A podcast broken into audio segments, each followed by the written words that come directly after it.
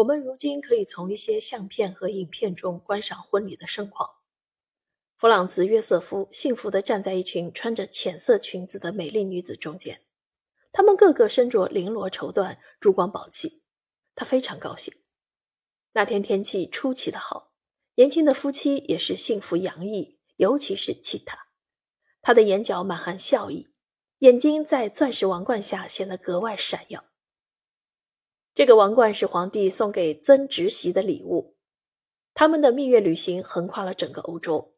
他们先到达了格里奇亚，当时在奥地利境内，如今在斯洛文尼亚。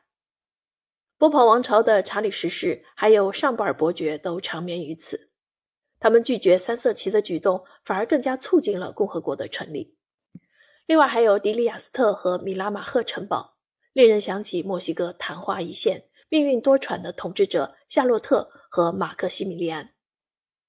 在经过亚德里亚海域时，年轻的新婚夫妇来到了壮观的科拉尔港口。这一位于南方的峡湾是黑山的珍宝。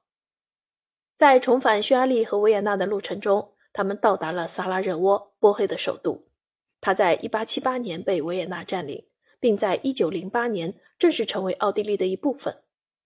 卡尔和奇塔在这里受到了热烈的欢迎。俾斯麦则将萨拉热窝称作巴尔干的火药库。在这里游玩，是否真的那么令人愉悦呢？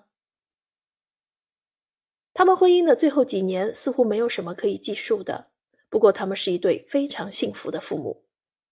奥托在一九一二年十一月出生，接着是阿德莱德，他在一九一四年一月出生。夫妻两人和弗朗茨·约瑟夫的继承人弗朗茨·菲迪南还有他的妻子关系融洽。卡尔和他的伯父有相同的远见，他们都希望在帝国内实施改革，尤其是行政方面，当然也包括军事方面。一九一四年春天的一个晚上。卡尔和其他如往常一样被邀请到美景宫用晚餐，那里是弗朗茨·费迪南和其家人居住的宫殿。大家坐在一起，气氛相当亲密融洽。皇储大公的三个孩子和大人们坐在一起。不过，大公本人似乎心情很糟。当大公夫人起身离开，安排十三岁的索菲、十二岁的马克西米利安还有十岁的恩斯特上床睡觉的时候，他突然向卡尔和奇塔宣称。我有预感，我即将被刺杀。侄子和侄媳妇对此无能为力。弗朗茨·费迪南仿佛声明，他将死于一场刺杀。他还告知卡尔，有一些文件被他锁在了抽屉里，这些文件是为卡尔准备的，或许将来会派上用场。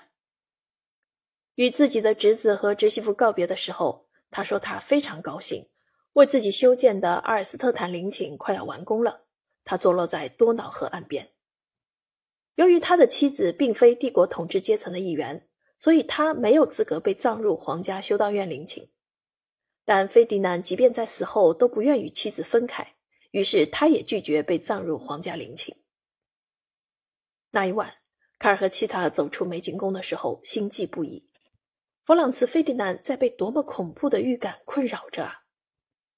还不到三个月，那天艳阳高照。他们在施沃兹后花园用早餐。一封电报告知他们，弗朗茨·费迪南大公和他的妻子刚刚在萨拉热窝被刺杀。那天是一九一四年六月二十八日。当时人们无法预料，塞尔维亚的无政府主义者普林西普发出的这几声枪响会是世界大战的导火线。相反的，人们只意识到卡尔和奇塔成为了帝国新的大公人选。弗朗茨·约瑟夫拒绝承认他的存在是继承人大公被刺杀的主因。奇塔回忆起刺杀之后那几天难熬的日子。萨拉热窝悲剧之后的好几个星期，我们都在惊慌失措中度过。我们等待着反复磋商的复杂过程。我们被卷入了诡谲难料的政治漩涡。卡尔以前从未这样被牵扯进去。有多种原因可以解释为何会出现这样的继承权争夺。